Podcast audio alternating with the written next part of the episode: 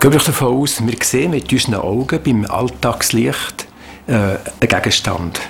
Und wenn man ihn kleiner und kleiner macht, den Gegenstand, irgendwann einmal verschwindet der. Verschwindet nicht richtig, sondern wir sehen einfach nicht mehr mit dem natürlichen Licht. Und trotzdem gibt es nachher Methoden, für den kleineren und kleineren Gegenstand zu sehen. Atome und Moleküle entwischen sozusagen den optischen Instrumenten.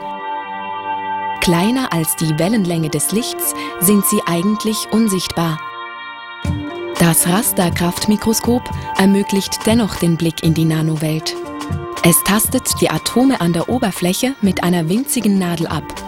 Das Funktionsprinzip kann man sich vereinfacht so vorstellen. Bei dem hat man einen kleinen Federbalken mit einer Spitze. Dort kann man in einem bestimmten Mod die Oberfläche direkt in Kontakt abtasten, ähnlich wie die Nadel eines Plattenspielers die Schallplatte. Oder man kann in einem bestimmten Abstand den Federbalken schwingen lassen und die Änderung dieser Schwingung, die Frequenz, registriert dann beim Scannen über die Oberfläche auch die Atome. Was wir nicht sehen, können wir ertasten.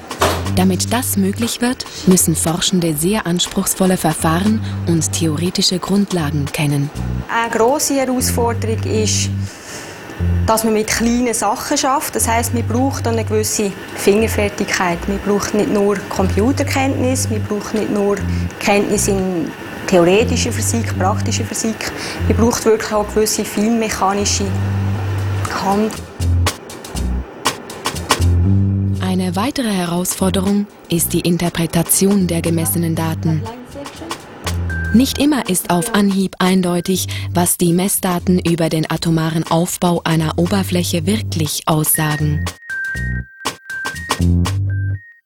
Es ist also nicht einfach nur anschauen und man sieht alles, weil in diesem kleinen Maßstab kann ich nicht mehr einfach sehen, sondern ich muss eigentlich in eine Wechselwirkung treten mit der Probe und dann das, was ich abgebildet habe, in Anführungszeichen, muss ich interpretieren. Und so komme ich dann quasi der Wahrheit, der richtigen Oberfläche, wenn man das so darf, vereinfachen und sagen, immer ein Stückchen näher.